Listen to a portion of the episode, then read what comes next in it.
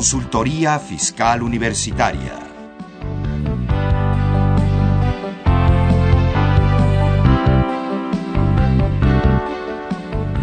Un programa de Radio UNAM y de la Secretaría de Divulgación y Fomento Editorial de la Facultad de Contaduría y Administración. Muy buenas tardes tengan todos ustedes. Los saluda su amigo Salvador Rotera Banel en su programa Consultoría Fiscal Universitaria.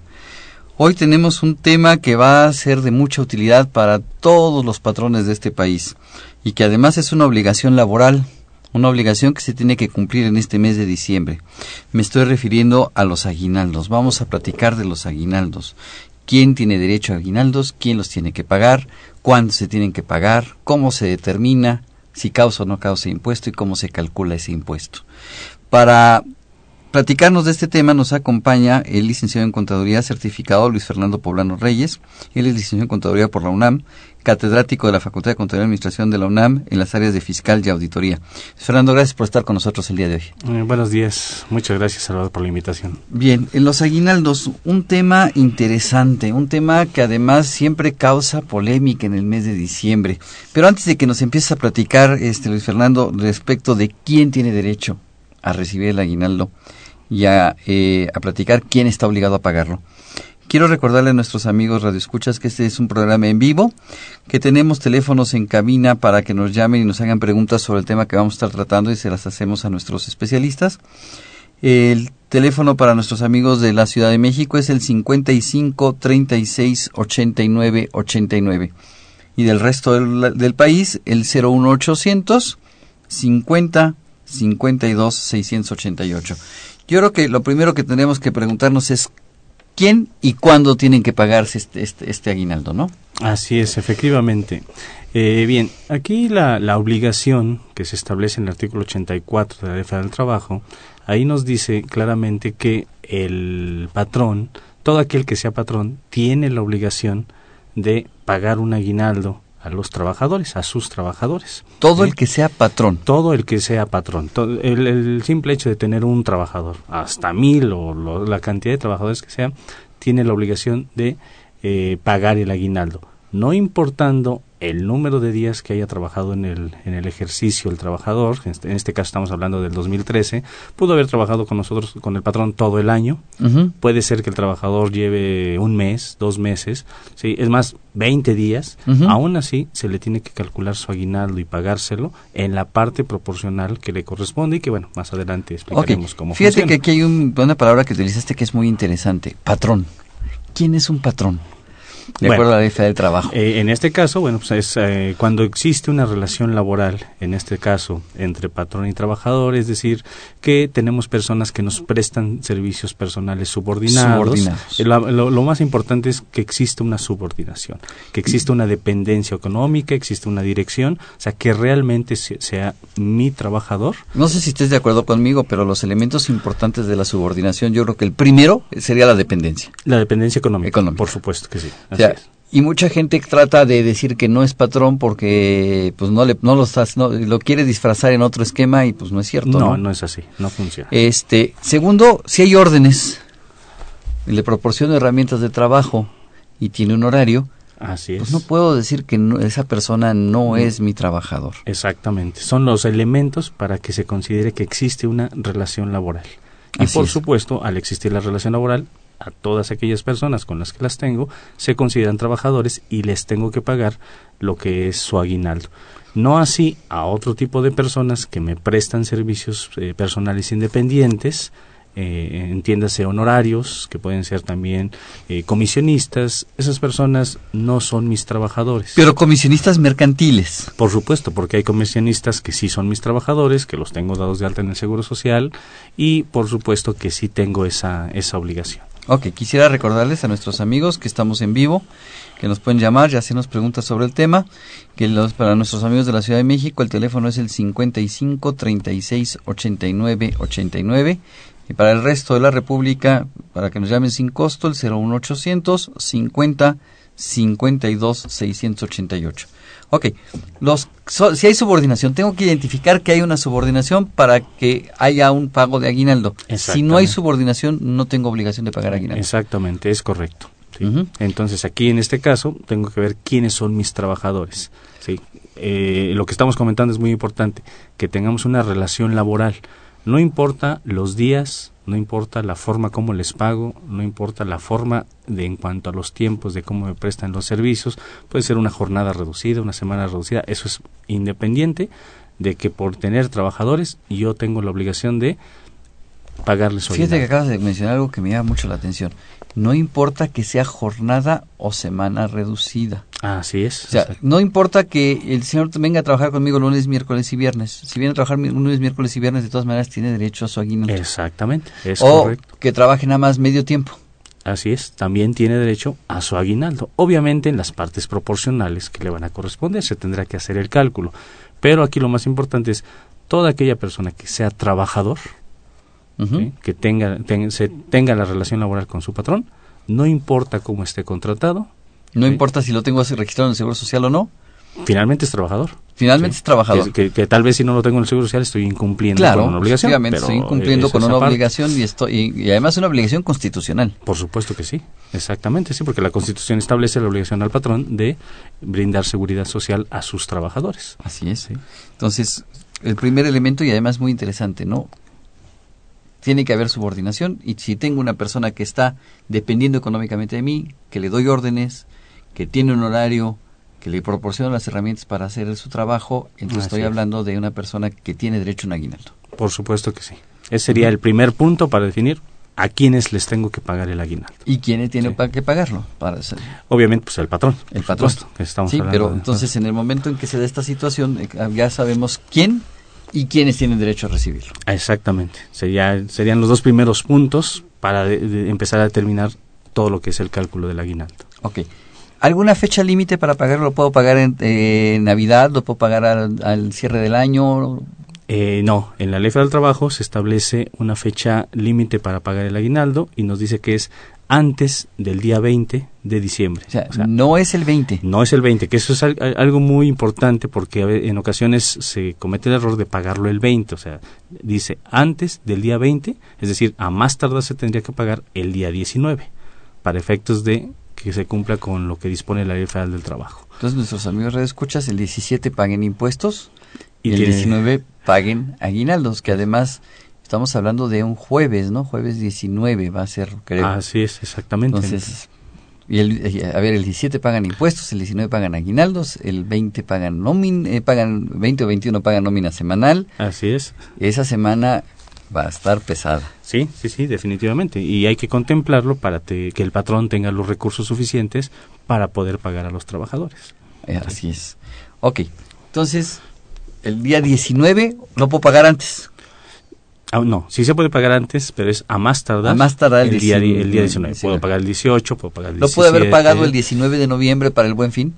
Eh, se puede pagar, pero no es el espíritu del aguinaldo. Si nos vamos a lo que cuando nació la obligación de pagar el aguinaldo, se, se, se expuso que era con la intención para que el trabajador tuviese un recurso que en el mes de diciembre le ayudara a sufragar los gastos que corresponden a la época navideña. Esto ya viene desde hace muchos muchos años en cuanto a que eh, esa era la intención del aguinaldo. Por lo tanto, pues el pagarlo en el mes de noviembre con la intención de que lo, lo eroguen con esto del, del, del, buen fin, pues no es el objetivo real del, del aguinaldo. ¿sí? Debe, debe de ser en el mes de, de diciembre. Tiene que ser en el mes de diciembre a fuerza. Ahora, ¿lo puedo dividir y pagarlo en dos partes? A, una parte te la pago en, en, diciembre para que no tengas problemas. Si la cuesta enero, te pago una parte en enero. ¿Se podría? No. No, no, no. La, la ley del trabajo es muy, muy precisa y se establece que el aguinaldo se tiene que pagar a más tardar el día 19 en su totalidad. Se tendría que pagar todo. Sí. Sin embargo, sin embargo, en la práctica llega a suceder que hay patrones que económicamente pues no tienen los recursos para poder pagar el aguinaldo lo que tendrían que hacer, lo que procede para que no incurran en una falta, es llegar a un convenio con los trabajadores y una vez que se llega a un convenio con los trabajadores, se ratifica ante la Junta de Conciliación y Arbitraje para que precisamente la Junta avale eh, los argumentos que está dando el, el, patrón en cuanto a lo que es el, eh, que no tiene recursos para poder pagar lo que es el aguinaldo. Si lo, se ratifica ese acuerdo o ese convenio ante la Junta de Conciliación y Arbitraje, se podría pagar el, el aguinaldo posteriormente al, al 19 de, de, diciembre. De otra forma, estaría incumpliendo, si no hace este convenio, con la obligación de la que establece la Ley Federal de Trabajo. Ah, efectivamente. Sí. Ok, ya sé que lo tengo que pagar hasta el 19, que no lo puedo dividir. Así es. ¿Quiénes lo tienen que pagar? ¿Quiénes lo tienen que recibir? Pero entonces viene la pregunta, yo creo que la más interesante de todas. Uh -huh. ¿Cuánto tengo que pagar de aguinaldo? Okay. Y después, ¿cómo lo determino? Porque creo que pues, la, la primera respuesta creo que es muy fácil, pero la segunda no aparentemente no es tan fácil. Sí, ya sé, ya es un poquito más este más complicado. Bueno, ¿cuánto es lo que tenemos, cuánto es lo que tiene que pagar el patrón a sus trabajadores? Bueno, el equivalente a 15 días de salario del trabajador. Entonces, son los 15 días que se le van a pagar al, al, al, al trabajador. Eh, el trabajador que haya laborado con, con, el patrón durante todo el año, uh -huh. pues se le van a pagar los 15 días este, completos. ¿sí? Obviamente sobre su sueldo. Sobre 15 su días sueldo. de aguinaldo, 15 días de su salario como aguinaldo. Exacto. Antes de que me conteste la segunda pregunta que te hice, nos están llamando, nos están preguntando que si tienen derecho a percibir las, eh, aguinaldo las personas que están trabajando por outsourcing. Ah, muy buena pregunta. Sí, aquí. creo que es una excelente pregunta. Así es, sí. También eh, en este caso, cuando estamos hablando de outsourcing, por supuesto que es una modalidad de cómo se están contratando a los trabajadores, pero finalmente son trabajadores. Entonces, eh, lo que comentábamos al principio, es un patrón que contrata a su trabajador, hay subordinación, hay dependencia económica, todo lo que comentamos de los elementos de, de la relación laboral, por supuesto que tienen derecho a lo que es el pago de, de PTU. Ok, no, no nos pregunta nuestro amigo que nos llama, pero yo te lo preguntaría. ¿Y quién paga ese aguinaldo?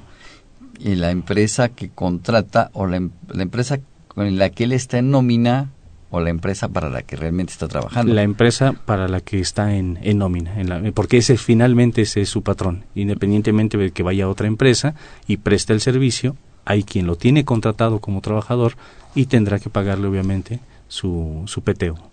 Efectivamente. Bien, ahora sí, te, te desvíe de la pregunta. Hablamos de 15, 15 días del, de, del salario del trabajador como aguinaldo. Así es, 15 salario días diario. del salario de la, de la cuota diaria del trabajador. Ok, sí. porque nos están preguntando si el salario diario o el salario diario integrado. Ok, bueno. Eh, normalmente lo pagamos con el salario diario del trabajador. Sin embargo, allá hay una, allá hay una jurisprudencia en donde se llegó a la resolución de que debe de ser con el salario diario integrado. Sin embargo, bueno, pues ahí tenemos una controversia porque el salario diario integrado tiene integrado el aguinaldo. Claro. Y le, estoy, le estaría pagando aguinaldo sobre aguinaldo. Claro. Entonces, de acuerdo a esa jurisprudencia, dice que es sobre el salario diario integrado. Sin embargo, lo, lo, se, lo, lo, pagamos sobre la, sobre la cuota diaria del trabajador. Ahí tenemos una pequeña contingencia porque si el trabajador demandara al patrón que fuese sobre salario de integrado, bueno, pues podría darse la resolución, apegándose a esa jurisprudencia, de que debería de ser sobre salario de integrado. Y tendría que ser sobre, pagar aguinaldo sobre la parte proporcional del de aguinaldo. Es, es correcto. Y de la prima vacacional. Así es. Que son Entonces, los condimentos que están integrados en el salario de integrado, ¿no? Exactamente. Entonces, me parece un poquito que esa jurisprudencia que en su, en su momento se, se, emitió, pues va más allá de lo que realmente se debería de considerar como la base para el cálculo de la, del aguinaldo, ¿no? Así es. Ok. ¿Cómo calculo ese, ese, ese, eso, ese aguinaldo? Porque se pueden presentar muchas variables. Yo creo, o sea, si el trabajador estuvo todo el año, pues le pago sus 15 días. No tengo mayor problema, ¿no? Aunque ahí, permíteme aclarar, sí, puede ser que alguien estuvo todo el año.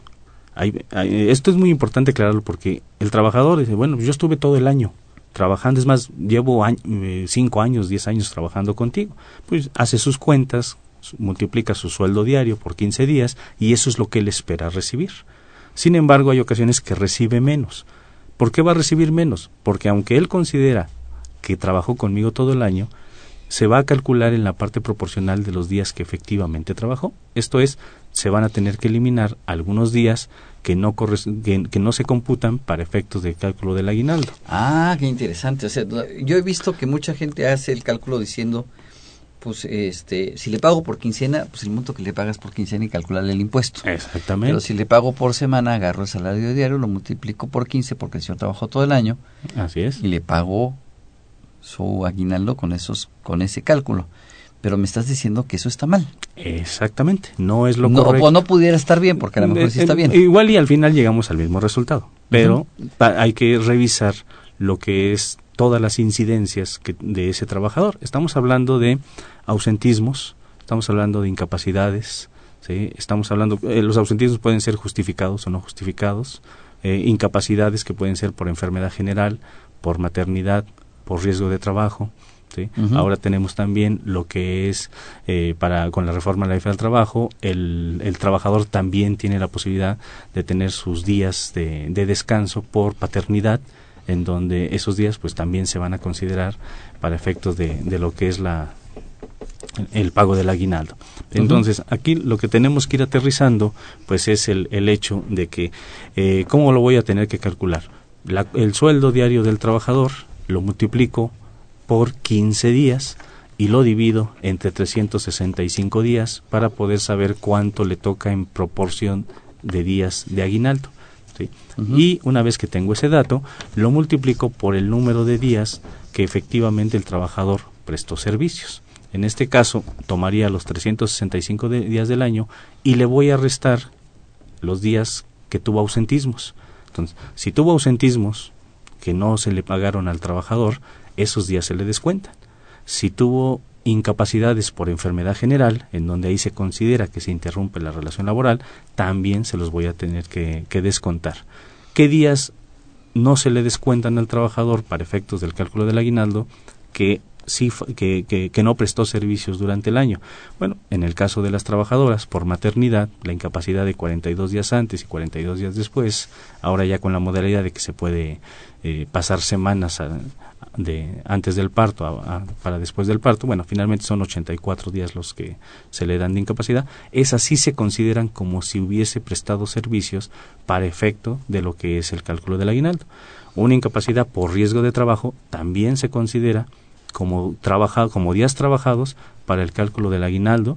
El descanso que se le da al trabajador por paternidad con la reforma de la de trabajo también se considera como día trabajado para efectos de lo que es el cálculo del aguinaldo. Entonces vamos a suponer que en el año el trabajador si hubiese tenido 10 días de incapacidad por enfermedad general, y otros 10 días por ausentismo, durante el año faltó sin justificación alguna, se le descontó su, su sueldo, bueno, pues estamos hablando de 20 días. 365 menos 20 días, pues estamos hablando de 345 días. Su cálculo sería su cuota diaria por 15 días entre 365 días por los 345 días. A ver, ¿Sí? eh, para que nuestros amigos que nos están escuchando lo puedan, este, tanto patrones como trabajadores, que puedan verificar los trabajadores si su aguinaldo es correcto. Esa formulita que nos acabas de decir, ¿nos la puedes repetir despacio okay. para que la puedan anotar?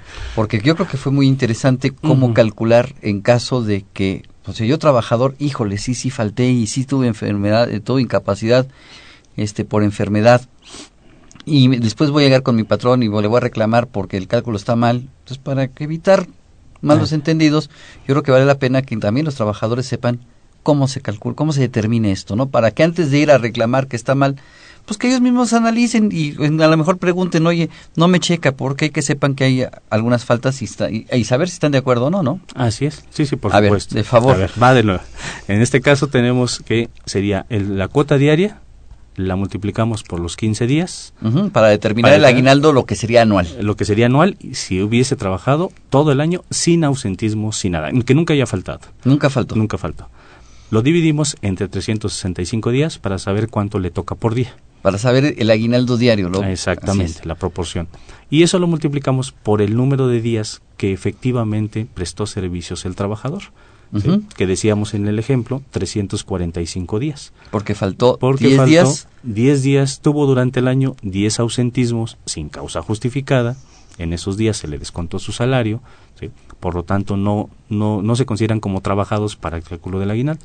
Y vamos a suponer que tuvo otros 10 días por enfermedad general, se, se, enfermó, fue al Seguro Social, le dieron su incapacidad, son 10 días que tampoco se consideran para el cálculo del aguinaldo. De ahí se derivan los 20 días. Si este trabajador hubiese tenido también otros 10 días por riesgo de trabajo, esos eh, por, eh, por, accidente de trabajo, esos no se descuentan, nada más serían los 20 que acabamos de mencionar para llegar a los 345. Fíjate que es muy, eh, esa parte es interesante porque esa parte genera a veces controversias y problemas y el trabajador queda de disgusto y después va con recursos humanos y le empiezan a platicar y entonces cuando este ya le aclaran, pero en el Inter la gente puede molestarse y generar problemas, entonces la intención es pues que sepan cómo, cómo está. Nos está llegando una pregunta de una persona eh, anónima eh, de la Ciudad de México. Eh, dice que tiene algunos años, omito los años para que no puedan identificarla porque quiso que quedara en anonimato, tiene algunos años trabajando. No le dan aguinaldo ni le dan prestaciones. le dicen que no tiene derecho porque no tiene contrato con el edificio. Que si esto es verdad o no.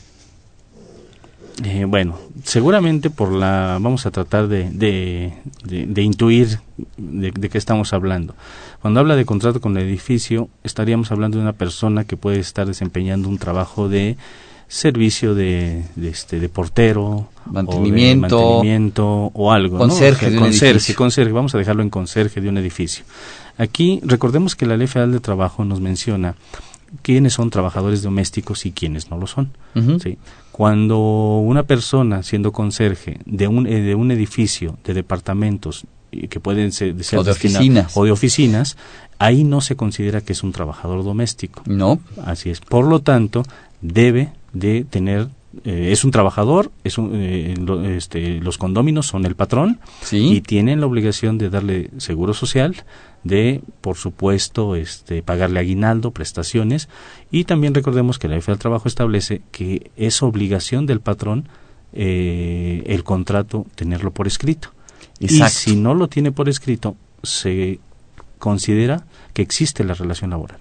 Se considera que existe la relación laboral. Hay que, habría que recordarles aquí a nuestros amigos redescuchas que la ley de trabajo existe la posibilidad de que el contrato sea verbal. Exacto, por supuesto. Entonces, el que no tenga contrato no es cierto. hay un contrato. Exacto. Verbal. Verbal, pero lo hay. ¿Qué cláusulas tiene? Pues las que han pactado en forma verbal. Exactamente. ¿Sí? ¿Quién tiene la carga de la prueba? En todos los casos, la carga de la prueba la tiene el patrón. Por supuesto que sí. Quien paga. Entonces, ella tiene derecho a reclamar que se le pague el seguro social, que se le dé seguro social, su aguinaldo, su aguinaldo, sus, vacaciones, su prima vacacional, que son las prestaciones mínimas de ley. Exactamente. Y nada más aclarar que no es un trabajador doméstico. No es trabajador doméstico. No, es trabajador doméstico, es un trabajador, digamos, eh, del régimen general. O sea, aplica a todo, a todos los, las reglas que aplican a cualquier patrón. A cualquier patrón. Exacto. Eh, una pregunta. Eh, tú comentaste que el aguinaldo son 15 días. ¿Podría ayudar 17, 18, 20, 30 días de aguinaldo? No lo sé. Sí, sí, sí, por supuesto que sí. Aquí eh, recordemos que el patrón, eh, por ley federal de trabajo, debe de pagar 15 días. Ese es el, el, el monto mínimo que se debe de pagar. Sin embargo, hay patrones que otorgan días adicionales. Pueden dar 30 días, que incluirían los 15 que ya establece la ley de trabajo, más los adicionales que da el patrón.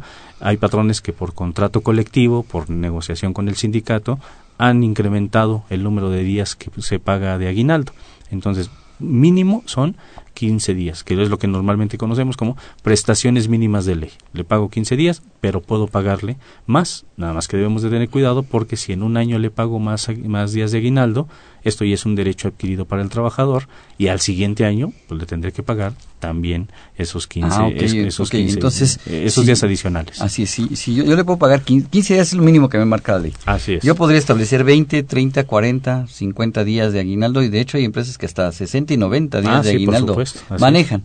Entonces, pero si lo pago de esa manera, para el siguiente año se convierte en una obligación. Exactamente. Ya debo de continuar pagando esos días que ya se le dieron al trabajador en el año anterior. Entonces, hoy este año me fue muy bien, pues dóblales el aguinaldo, págales el 30 días. al año siguiente me va muy mal, pues págale lo que dice la ley, no puedo ya. No, no se puede. Sin embargo, ahí, si ese fuese el caso, esta sería la, la recomendación para el patrón, es si en este año si tuvimos buenas utilidades, ¿sí? se, se obtuvieron buenos resultados y les quiero dar algo adicional a los trabajadores, bueno, les pago su aguinaldo de 15 días, lo que establece la ley, y puedo establecer una gratificación anual extraordinaria o un bono de productividad en donde se da por única ocasión para que obviamente no genere un derecho a futuro. Ok, quiero suponer que es una empresa que por contrato colectivo ya tenemos, no sé, 60 días, 50 días de, de, aguinaldo. Hace rato me dijiste que el aguinaldo no lo podríamos dividir en dos partes o en tres partes, porque por ahí he escuchado que algunas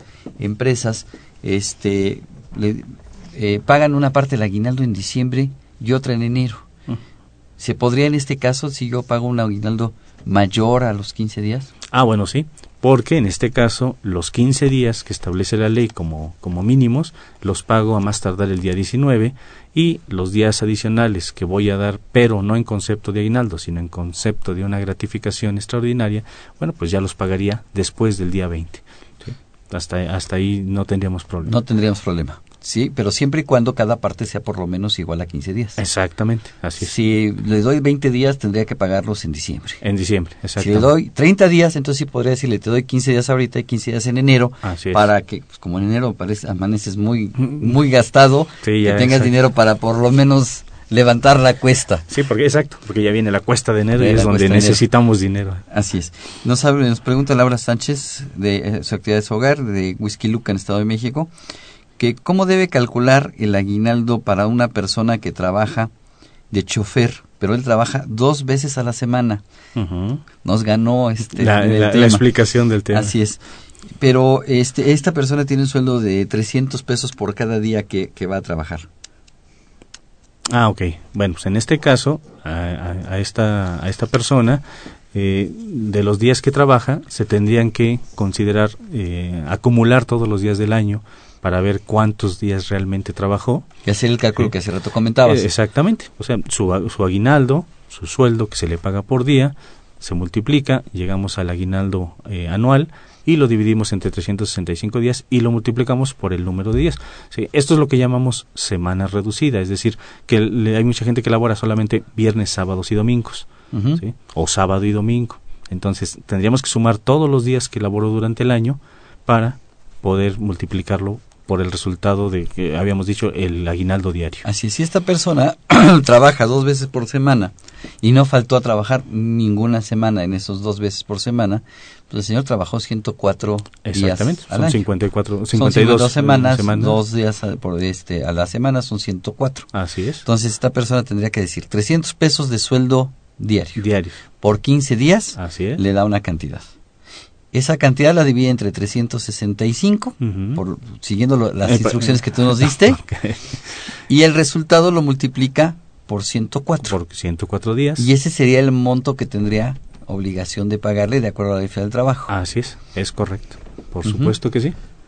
Ok. Entonces, esa sería la, la mecánica que aplica incluso, bueno, pues no nada más a, a- a- a un trabajador de semanas, reduci- de semanas reducidas, sino también de, de jornada reducida. Finalmente tenemos que restar, incluso en el ejemplo que acabamos de mencionar, si trabajó todos los 52, los 52 domingos y sábados, pero pudo haber faltado uno.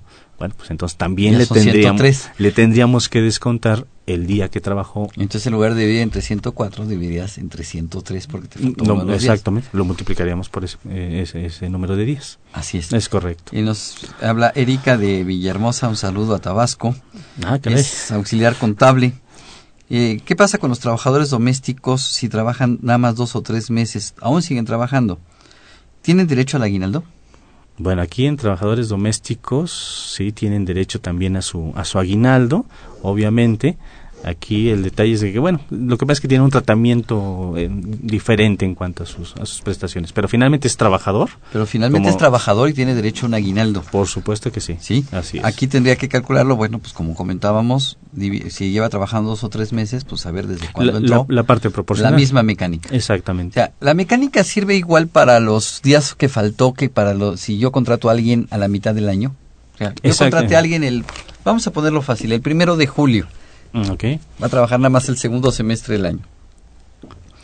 Y ahorita, pues, voy a pagar el aguinaldo, está trabajando conmigo. ¿Cómo calculo el aguinaldo que le tengo que pagar? Que sería el caso de, esta, de, de, de Karen, que nos llama, perdón, de Erika, que nos llamó de Tabasco, este, respecto a una persona que tiene dos o tres meses, ¿no? Ok, prácticamente sería la misma mecánica. La diferencia es que vamos a sumar los días que elaboró desde cuando lo contratamos, en este caso si es primero de julio, pues los días de julio, agosto hasta diciembre, y también tendríamos que restarle los ausentismos, tendríamos que restarle las incapacidades por enfermedad general, porque no, no, no juegan, no, no, no, no se computan para efectos de lo que es el, el, número de días. Entonces, nuevamente tomaríamos su, su sueldo diario por los 15 días, entre 365 días, por el número de días que haya elaborado esta persona durante el ejercicio. Así es. Si estamos hablando de una persona que entró, el ejemplo que yo ponía, el primero de julio, estaríamos hablando que trabajó seis meses, estaríamos 180, 181, 182, 183, 184 días del primero de julio al 31 de diciembre. Es correcto, así es. Menos si tuvo ausentismos. Menos si tuvo ausentismos. O incapacidades, por, enfermedad por enfermedad general. Así es.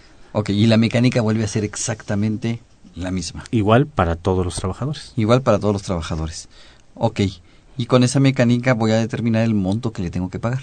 Sí, por supuesto. Ok, oye, este, se me ocurre que pudiera ser una persona que le va a pagar el día 19. ¿Sí? Pero, pues, el 26 y el 27, que creo que son jueves y viernes, okay. este, falta. ¿Qué hago? Porque yo consideré, no sé, a lo mejor me llega con incapacidad o a lo mejor me llega con una, este... O, falta, o falta, exactamente. Y no está justificado, ¿no? Así es. Pero yo le pagué el aguinaldo ya considerando estos días. ¿Qué hago? Bueno, ahí ya tenemos un problema porque tenemos que hacer un corte a la fecha en que voy a, calcular el aguinaldo. Vamos a suponer, si lo voy a pagar el 19 y el contador de la empresa que está calculando decide hacerlo el día 18, pues tendrá que hacer un corte para ver los ausentismos e incapacidades a esa fecha. Le va a calcular el aguinaldo, se lo paga el día 19 y días después tiene un ausentismo. Bueno, pues ya le pagamos el aguinaldo y pues ya no se lo podríamos estar descontando. Ahora, en una aplicación estricta pues tendríamos que recalcularle, descontarle el parte proporcional que sería, es más trabajo y más costo, ¿no? Exacto, hacer el cálculo que el pesito que tal vez le vamos a descontar al trabajador. Creo que no valdría la pena hacer un recálculo y, más aún si estamos hablando de una gran cantidad de trabajadores. Sí, claro. Hacemos un corte normalmente a cierta fecha y tomamos a esa fecha ausentismos incapacidades. Prácticamente con eso determinamos, el, aguinaldo. Eh, mi estimado Fernando, eh, ¿qué pasa con el impuesto. ¿Tiene, ¿Esto causa algún impuesto? ¿Hay alguna obligación de retener impuestos sobre la renta, seguro social? Eh, ¿Qué pasa con esos esquemas en eh, esto? Bueno, en lo que es el, aguinaldo también eh, se tienen que hacer una serie de descuentos. Empezaríamos por el impuesto sobre la renta. En impuesto sobre la renta tenemos una exención que son 30 días de salario mínimo. Entonces aquí tendríamos que multiplicar el salario mínimo que en este caso sería, por ejemplo, el del DF, 6476, por los 30 días, y eso se le restaría al aguinaldo. Por ejemplo, si mi aguinaldo es de tres mil pesos, pues le estaríamos restando los 30 días de salario mínimo y la diferencia, lo que exceda, siempre lo que exceda, es lo que se va a causar el, el impuesto sobre la renta. Ahí tendríamos que calcular el ISR. La exención no es sobre 30 eh, días del salario del trabajador. No, no, no, no. Es 30 días del salario mínimo. Ok, aclarando entonces, hace rato platicábamos que es 30 días del salario del trabajador, el monto que se le paga. Así es. Pero se exenta 30 días de salario mínimo. Mínimo, exactamente. El excedente, lo que me paguen por encima de 30 días de salario mínimo, eso es lo que queda grabado. Eso es lo que va a quedar grabado. ¿30 días de salario mínimo de qué área? ¿Del Distrito Federal del área geográfica del contribuyente? del área geográfica del domicilio del contribuyente. En este caso, pues el domicilio del patrón, porque ahí es donde están prestando el servicio. Ok. Y entonces sobre el diferencial le voy a calcular el impuesto sobre la renta. Es correcto, así es. Ok, el cálculo del impuesto sobre la renta en este en este en este caso es súper laborioso, es eh, larguísimo, hay muchos procesos. aquí eh, lo que tenemos que hacer es eh, el, el, cálculo es lo podemos hacer conforme al artículo 142 de la ley del reglamento de la ley impuesto sobre la renta. En ese artículo 142 nos establece sí una mecánica un poquito complicada para efectos de lo que es el, el cálculo. Sin embargo, esa mecánica es con la intención de retenerle menos impuestos sobre la renta al trabajador. Es una mecánica optativa, tengo entendido. Es optativa, por supuesto. ¿sí? ¿Podría yo agarrar el monto del aguinaldo, sumárselo a sus ingresos del mes y aplicar la tarifa del mes? Exactamente, pero le voy a retener un impuesto mayor que si ah, aplico el 142. Entonces, de preferencia, normalmente el, patrón lo que hace es calcula conforme al 142 de reglamento y le retiene una cantidad menor de impuestos sobre la renta. Yo creo que esto es importante, sobre todo para nuestros amigos trabajadores, porque eh, luego no entienden cómo se calculó el impuesto. Y es que no es fácil este si se el cálculo de este impuesto o no. Así es. Este, y esto trae a veces también problemas, he visto muchas veces problemas de que por qué se le retuvo esa cantidad o por qué se le retuvo otra.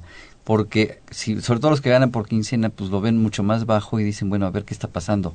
este, Entonces, ¿me vienes reteniendo mal cada quincena? Eh, no, porque cada quincena, cuando se le paga su sueldo, se le aplica la tarifa de la ley de impuesto a la renta, la tarifa quincenal, y se le calcula un cierto impuesto, un, determinado impuesto. Lo que decíamos, aplicar el 142 de reglamento, implica que lo que hacemos es el, aguinaldo grabado, eh, este aguinaldo grabado, lo que hacemos es lo llevamos, eh, lo mensualizamos, lo, sacamos la proporción mensual para calcularle el impuesto sobre la renta eh, de forma eh, mensual, o sea, proporcional. Entonces es un impuesto todavía un poquito menor. Ok, primero tengo una exención. Una exención de 30 días de salario no va mínimo. a pagar impuesto y entonces eso hace una diferencia con el cálculo del impuesto. Así es. Y luego, además, tengo un procedimiento especial que me permite que el impuesto sea un poquito más bajo. Pero ahí me surgiría aquí la pregunta, ¿qué va a pasar con mi impuesto anual, no? Porque si me retienes menos impuesto por el aguinaldo, ¿no se estaría afectando el cálculo de mi impuesto anual? Porque, pues finalmente el patrón va a estar obligado a calcular el impuesto anual y si hay alguna diferencia, cobrármela. Así es. Cobrármela antes de cerrar el año o cobrármela empezando el año, dependiendo cuando lo calcule. Exacto. Este, y entonces a lo mejor yo como trabajador diría, pues mejor aplica de una vez, calcúlame el impuesto. ¿Hay, ¿Genera esto alguna diferencia? Eh, bueno, lo que pasa es que el 142 precisamente la intención es eh, eh, calcular un impuesto menor con la intención de que no se le calcule un impuesto en exceso y que al final del año le quede a favor y se lo tenga que devolver. Ah, ok. La mecánica del 142 es una mecánica para permitir que no me retengan de más. Exactamente, exactamente, sí. Entonces es, es como anualizar precisamente el, el aguinaldo, sacarlo en parte proporcion, vía, vía proporcional al, mensual y de, esa manera calculamos el impuesto De hecho, el procedimiento, corrígeme si me equivoco, lo primero que hace es divide, me dice, divide el aguinaldo entre 300, el monto que le vas a pagar de aguinaldo entre 365. Eh, bueno, que sería el aguinaldo grabado. El aguinaldo grabado. El aguinaldo entre 365. y lo multiplicas por 30.4. Con eso lo que estoy haciendo es llevar el, el, eh, determinar el, eh, el, aguinaldo mensualizado. Exactamente. Que era lo que nos comentabas hace rato. Así es. Tenemos el aguinaldo mensual y después el, el 142, el procedimiento continúa diciendo, eh, ese aguinaldo mensual que acabas de calcular, súmaselo al sueldo mensual ordinario. Entonces, si gana cinco mil, diez mil pesos, se lo sumo al sueldo y calcula el impuesto sobre la renta. Y por otro lado, toma el sueldo mensual solo, calcula el impuesto sobre la renta y vas vamos a llegar a dos ISR. Un ISR por aguinaldo y sueldo sumado y otro ISR por el sueldo solito. Ok. Siguiente paso.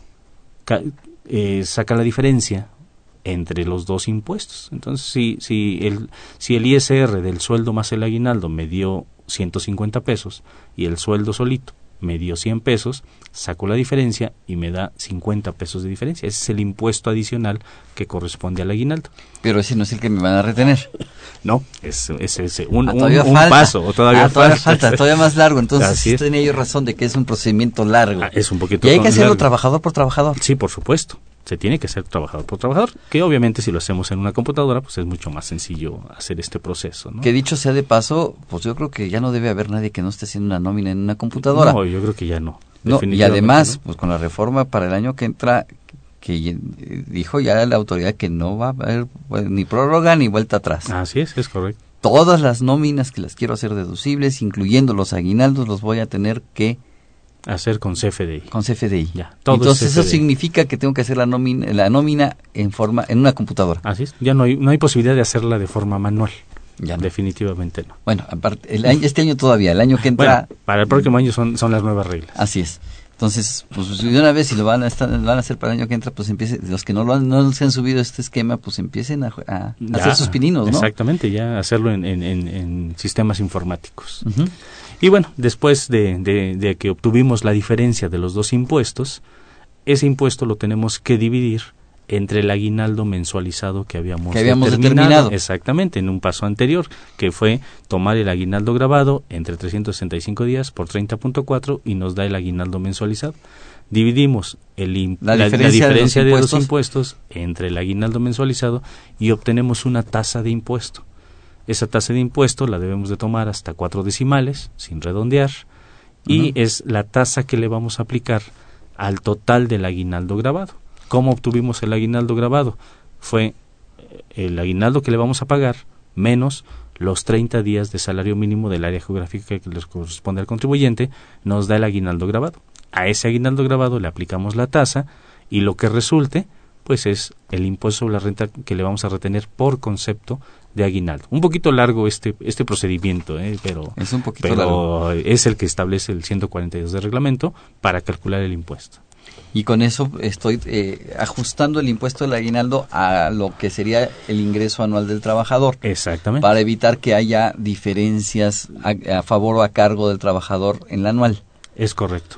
De esta manera ya eh, voy a, a- en, la- en el cálculo anual tendré diferencias, pero serán mínimas. A cargo a favor, pero mínimas. De esta manera le esta- estamos beneficiando al trabajador. Estamos beneficiando al trabajador. Ok, entonces, este, aquí hablabas de sacar una diferencia entre impuestos para dividir esa diferencia entre impuestos entre el, agui- entre el aguinaldo eh, mensualizado Eh, me- mensualizado, Ajá, exactamente. y con esa diferencia poder este, obtener una tasa. una tasa. Y esa tasa es la que multiplicamos por el aguinaldo grabado total. El total del aguinaldo grabado. Ok, ya no el mensualizado, sino sobre el total. Y nos da como resultado el ISR que vamos a retener. Ok. Nos pregunta Ana Guillén, encargada de nóminas del DF.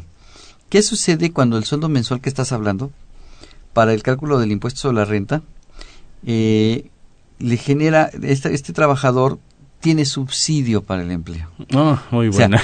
la- el, el- el impuesto le dio negativo a la hora que hacía el sueldo mensual, el sueldo mensual. Así es. Pero quiero suponer que este, que, que ahí qué pasaría, se aplica cero o a lo mejor a la hora de sumar sí me da un, a la hora de sumar sueldo mensualizado, el sueldo, el último sueldo mensual ordinario más la parte pro- eh, proporcional Del aguinaldo aguinaldo mensual, mensualizado. Calculo el impuesto y ahí me da un impuesto positivo. ¿Qué pasa en este caso? Bueno, si leemos el artículo 142 del reglamento, aquí hay algunas interpretaciones que incluso tiene el SAT. Sí. El, el, el 142 dice que la diferencia se obtiene de comparar los dos impuestos que resultaron. 113. El, exactamente. Tarif, tarifa del 113. Exactamente. No mezcles subsidio. Entonces, Exactamente. este, mi querida Ana, aquí lo que tendrías que hacer es, si tienes este trabajador y en el sueldo mensual le da subsidio, Así es. recalcula el impuesto. Exacto. Recalcula el impuesto sin, subsi- subsidio, sin subsidio. Para hacer esta comparación. Exactamente. Sí, porque es muy clara la, eh, la redacción del 142. Es comparar los impuestos. Impuestos sin Sí. subsidio. Sin subsidio. Sí, obviamente, eh, cuando aplicamos subsidio, pues, se eh, le queda subsidio a favor del trabajador y no, no, no, no es ese procedimiento. Entonces, no sé si con eso ya eh, eh, le quedaría claro que no puede dar negativo, ¿sí? porque es los impuestos. Así es. En esta ocasión, este, con esto yo creo que queda perfectamente claro la mecánica de cómo determinar el impuesto para estos trabajadores. Ok. Eh, tenemos eh, sabemos quién está obligado a pagarlo, Sí. quién tiene derecho a recibirlo, eh, cuándo lo tienen que pagar y cuándo lo tienen que recibir, Así es. cómo lo calculan. Pero ¿qué pasa si el día 20 no me lo han pagado? Bueno, Yo soy trabajador y el día 20 no me lo han pagado. Aquí, obviamente, el trabajador se puede, puede inconformar o los trabajadores se pueden inconformar. ¿Por qué? Pu- Puesto que ya es exigible el hecho de que el plazo se venció el día 19, pues ya el día 20 es exigible y el trabajador podría presentar su, su queja, que lo puede hacer ante la, ante la Secretaría del Trabajo y Previsión Social, ante la, Junta de Conciliación, para efectos de que se le exija al patrón que pague lo que es el, el, aguinaldo. O sea, el hablar de exigible es que el patrón ya no puede negarse a pagarlo. Exactamente, es correcto. Sí, ya cuando, cuando se, se venció el plazo, que en este caso era más tardar, eh, bueno, antes del día 20, eh, o el último día era el día 19. Si el trabajador me lo exigiera el día 18, pues yo tengo posibilidad de decirle, pues lo tengo hasta el 19 para pagártelo, o sea, lo voy a pagar mañana. O sea, jurídicamente todavía no es exigible. Sin embargo, si se vence el día 19, no me lo pagó, se termina el día 19, no me lo paga. Termina eh, el día 19. Así es, sí, porque me podría pagar el día 19. en la tarde-noche. En la tarde-noche. Me hace las transferencias a mi cuenta de nómina y pues está dentro del plazo. Sí, claro. O me Entonces tengo que esperar, yo como trabajador, para poder demandar al trabajador, al, patrón, tengo que esperar a que dé las cero horas del día 20, exactamente. para poder decir, revisar mi cuenta, no me lo pagó, y ahora sí puedo proceder en contra del patrón a decirle, a la autoridad, decirle, oye, este, autoridad, no me ha pagado mi aguinaldo. Así es. Y la autoridad, pues, obviamente, exigir al patrón que pague el aguinaldo con sus correspondientes multas. Multas. Yo creo que aquí, eh, si un patrón no tiene la, posibilidad económica, porque se puede dar, y la situación económica de repente es así, pues, comentaste al principio del programa algo de poder este hacer un convenio. Hacer un convenio, ¿no? ¿Con quién hago el convenio? Si nos puedes repetir, de favor, porque lo comentaste, pero vuelve a darse aquí el punto importante. Bueno, de entrada el patrón tendría que hablar con los trabajadores exponer... Antes del 19, por Antes del 19, sí, por supuesto, no después del 19, porque ya está incumpliendo, ya está fuera de plazo. Antes del 19... Ahorita es un buen momento. Eh, podría hablar con los trabajadores, exponer el hecho de que la situación económica no le permite poder pagar el, el aguinaldo, obviamente convenir con ellos que si ellos están de acuerdo o aceptan los argumentos del patrón de que no tiene recursos y se los va a pagar después del día 19, puede ser en diciembre, en la segunda quincena o los últimos días de diciembre, o puede ser incluso hasta enero, se tendría que redactar un convenio. Ajá. Ese convenio lo firman patrón, lo firman trabajadores, ¿sí? o representantes de los trabajadores, porque pues, obviamente se, se forma una comisión, y se acude a la Secretaría del Trabajo y Previsión Social, a, la, junta, a, la, junta de Conciliación para ratificarlo. Tiene que ir el patrón y los representantes de los trabajadores para ratificarlo ahí y la autoridad da conocimiento de que efectivamente no se va a pagar el aguinaldo y de esa forma el patrón evita que lo puedan sancionar, ya que las multas pues obviamente son bastante caras para efectos de lo que es la, el incumplimiento del, del pago del aguinaldo. Sí, así es. Yo creo que es algo importante, es algo que los patrones tienen que tener presente que no pueden estar jugando con esto y que si no tienen dinero, pues la verdad es preferible hablarlo y negociarlo con los trabajadores, ratificarlo en la Junta, Así es. para evitar conflictos, para evitar problemas en materia laboral, porque aquí estamos hablando de un problema de tipo laboral y con unas multas que está que con la reforma laboral que se hizo el 30 de noviembre del año 2012 aumentaron, aumentaron y de manera aumentaron considerablemente y recordemos que ahora es por trabajador el hecho de que ya las multas eh, con la reforma se se, se, se, se, incrementaron, no nada más se incrementaron, sino que también se, se, estipuló que es por trabajador. Las multas, el artículo 1002 ¿sí? de la ley federal del trabajo establece que el patrón que no pague el aguinaldo, la multa es de 50 a 5 mil días de salario mínimo por trabajador. Por trabajador. 50, 50 veces el salario mínimo, pues obviamente pues es una cantidad importante.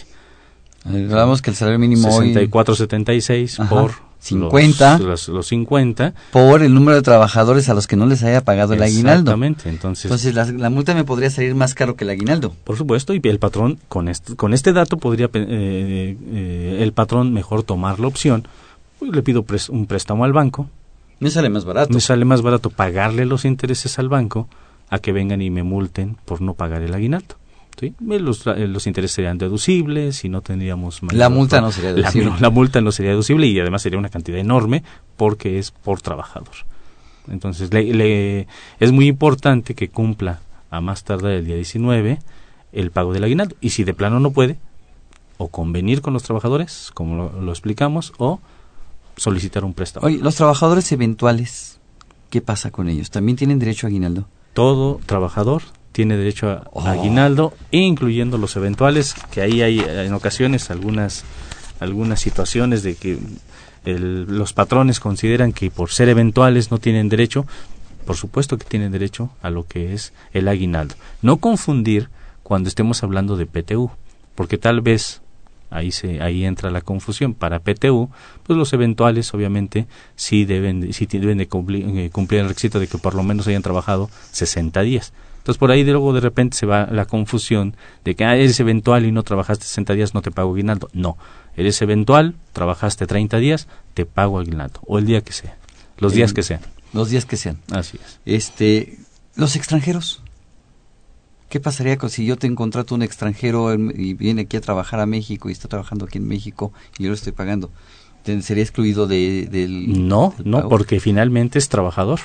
Entraríamos a lo, lo- a- eh, estaríamos en lo primero que platicamos a- a- al principio, ¿no? Hay una relación laboral, es mi trabajador, bueno, pues obviamente tendría que pagarle su, su aguinaldo. su aguinaldo. Así es. Ok, nos habla Nicolás eh, Rodríguez, comerciante de Catepec. Nos pregunta que cuántos días de salario le corresponden de aguinaldo por... Él tiene una antigüedad de siete años. ¿Afecta la antigüedad en el pago del aguinaldo? Eh, no, la antigüedad en el aguinaldo, la antigüedad del trabajador no tiene nada que ver para efecto de lo que es el aguinaldo. La antigüedad juega para efectos de las vacaciones, de los días de vacaciones. Para el aguinaldo se considera los días del año, en este caso del año 2013. Los días que trabajó durante el año 2013 son los que se van a considerar para efecto de cálculo del aguinaldo. No tiene nada que ver la antigüedad del trabajador. Nada, no Nada, importa. absolutamente. A menos de que la empresa tenga alguna política de incrementar el aguinaldo conforme pase la antigüedad. Ok. Pero entonces, en esa empresa en particular, eh, la ley cambia, ya no se quedan 15 días. Así Sería lo que establezca la empresa. ¿Puedo pagar menos de 15 días de aguinaldo? No. O sea, yo como empresa No, no, no. acabo de decir que una política de que se incremente con los con la antigüedad. Entonces a lo mejor se me ocurre, pues ok, voy a hacer una política de que se incremente con los años, pero parto de 10 días de aguinaldo. No, no, no, no, no. Tenemos que partir de 15. Mínimo 15 días de aguinaldo. Nunca puedo pagar menos de 10 a menos de que esté hablando de partes proporcionales. Exacto. A menos de partes proporcionales. Pero eh, incluso la parte proporcional se calcula partiendo de 15 días. ¿sí? Que es la, el, el mínimo de la prestación mínima de ley. La prestación mínima de ley, 15 días y a partir de ahí tengo que arrancar. Así es. Puede ir incrementando conforme la antigüedad, pero eso ya es una prestación particular que va a dar el que va a dar esa empresa. Así es, es exclusiva de esa empresa y no aplica a ningún otro patrón. Que este es un detalle que de repente los trabajadores entre ellos se comunican y alguno de ellos de otra empresa le, le comenta que mi patrón me da 15 y a mí, ah, no, pues a mí mi patrón me da 30. Oye, pues, y le reclamo a mi patrón porque me da 15. Bueno, pues resulta que el otro patrón da prestaciones adicionales a las de ley. Hay claro. patrones que se limitan a la prestación mínima de ley, que son los 15. Por eso luego ves en el periódico anuncios que dicen prestaciones superiores a las de la ley, porque pudiera ser esta. Exacto, que le den más días de aguinaldo, más días de vacaciones, más prima vacacional o algún otro concepto que no está dentro de contemplado dentro de los mínimos de ley. Por eso, por eso a la hora de calcular el salario integrado se considera como las prestaciones mínimas de ley de arranque. Así es, más lo que el patrón tenga pactado con los trabajadores en lo individual o por medio de En sindicato. forma, de En- colectiva. En forma colectiva, Ok, exactamente. ¿algún comentario adicional que, este, que algo que se nos esté barriendo comentar o que tú pienses que sea importante recalcar? Bueno, aquí mm, hay que tener mucho cuidado con el cálculo. O sea, el cálculo es eh, básico, es este pa- para de- determinar de forma correcta el aguinaldo, ya que eso nos va a evitar muchos problemas. Aplicar el 142 del reglamento, en ocasiones el ahorro en el impuesto es mínimo, son a veces pesos, pero para los trabajadores es muy importante, pues un descuento en- aún en pesos, para ellos sí les es representativo. ¿no? sí, he visto gente en el área de recursos humanos que dice, ay, ¿cuánto me puede afectar si finalmente, este, pues uno o dos pesos? Ok, uno o dos pesos, pero si estamos hablando de gente con un salario, el que sea, Así es. este, uno o dos pesos a lo mejor para el que está haciendo el cálculo, a él no le afecta uno o dos pesos, pero a la gente sí. Sí, exacto. ese uno o dos pesos puede ser la diferencia entre comprar algo o no comprarlo. Exactamente. Entonces hay, que pensar que, bueno, como contador o la persona responsable del cálculo, hacerlo con conforme lo establece la, la ley, las opciones que hay para beneficiar al trabajador. ¿Podría yo agarrar, eh, Fernando, eh, la posibilidad de decir, a ver, como lo voy a pagar el día 19 y del 20 nos vamos a ir de vacaciones, y voy a pagar de una vez la primera quincena, voy a pagar el aguinaldo la segunda quincena, podría yo agarrar y decir, en el aguinaldo ajusto el impuesto. Y entonces agarrar y decir, calculo todo el impuesto anual, resto todo lo que he retenido, y si hay alguna diferencia, pues de una vez te lo quito en el aguinaldo. Sí, sí se podría hacer y eso podría beneficiar al trabajador porque incluso podría resultar ser un impuesto menor al que voy a calcular conforme al 142 Resulta del que en el año le había yo retenido de más por se puede dar el caso, porque sí, a lo mejor tuvo horas extras, hubo variables mes con mes, Así es. y eso provocó que al final del año yo ya traiga un impuesto adicional retenido. Así es. Entonces, si hago el cálculo anual de una vez en el aguinaldo, pues a lo mejor resulta que el 142 me decía que tenía que retener mil pesos, y haciendo el cálculo anual me dice, pues con 800 pesos que le retengas ya, ya cerraste el año. Así es, es correcto. O a lo mejor 1002 ni, en lugar de mil pesos, mil dos pesos. Sí, pues, puede, ser, dos pesos. Puede ser que le retenga menos o puede ser que le retenga más. O sea, pero sí existe esa posibilidad de que lo podamos hacer. Así es. Bien, el tiempo se nos ha venido encima. Antes de que concluyamos el programa, eh, quisiera yo invitar a nuestros amigos radioescuchas a que se suscriban a la revista Consultorio Fiscal. En esta ocasión, desgraciadamente, no pudimos, no tuvimos ejemplares para regalar. Eh, los invitamos a adquirir ejemplares sueltos de la revista Consultorio Fiscal o a la suscripción a través del correo de publicaciones arroba fca.unam.mx. Quisiera yo comentar el, el, número de la revista que está por salir, tiene eh, tres artículos en portada muy interesantes. Precisamente la maestra Gloria Arevalo, eh, nuestra coordinadora Gloria Arevalo Guerrero, habla del pago del aguinaldo. Es correcto, sí. Un artículo además interesante. Muy bueno, ¿eh? muy bueno. Eh, habla, eh, hablan sobre la reforma fiscal dos muy buenos especialistas, Ignacio Jaramillo y Sergio Centenaria, quienes mandamos a ambos un, un saludo. igual que a Gloria. Y sobre un tema muy interesante, la reforma fiscal, creo que una de las muy buenas noticias que hay en la reforma fiscal, los acuerdos conclusivos, avance y progresividad, eh, de también un buen amigo, el doctor Carlos Alberto Burgoa, que también es conductor de este programa, a quien también mandamos un caluroso saludo. Eh, también quisiera invitarlos a que eh, nos vean el día de mañana en, el programa de televisión fiscal.com, el cual ya está en su horario de costumbre los jueves de 9 a 10 de la mañana a través de los canales 13 y 16 de la cadena de USAT, así como del sitio de internet mirador.coed.unam.mx o bien las retransmisiones en mirador.coed.unam.mx y en videoteca.fca.unam.mx diagonal videoteca diagonal index eh, punto php. Este jueves vamos a estar con el tema aguinaldos. Con eh, nuestros invitados van a ser el contador público y especialista fiscal Luis Raúl Ramírez García y el licenciado en contaduría certificado Luis Fernando Poblano Reyes, bajo la conducción de un servidor Salvador Aubanel. Eh, no me resta más que darle las gracias a todos nuestros amigos Radio Escuchas. Eh, los invitamos a nuestro próximo programa la semana que entra con eh, un tema muy interesante. Vamos a estar hablando de preparativos del cierre de ejercicio. ¿Qué ah. tenemos que hacer para el cierre del ejercicio? conducido por un servidor Salvador Rotero Banel. Esta fue una producción de Radio UNAM. En los controles técnicos estuvo Socorro Montes. En la producción por parte de la Secretaría de Divulgación y Fomento Editorial de la Facultad de Contaduría y Administración, Nezahualcóyotl Jara y Alma Villegas. En los teléfonos nos acompañó ahora la licenciada Alma Zárraga. Y la Facultad de Contaduría y Administración agradece a los conductores invitados de este programa quienes participan en forma honoraria. La opinión expresada por ellos durante la transmisión del mismo refleja únicamente su postura personal y no precisamente la de la institución. Muchísimas gracias, buen provecho y nos escuchamos la semana que entra. Hasta la próxima.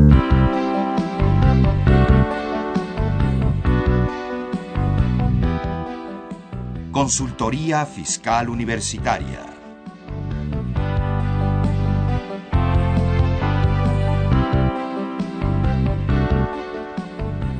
un programa de Radio UNAM y de la Secretaría de Divulgación y Fomento Editorial de la Facultad de Contaduría y Administración.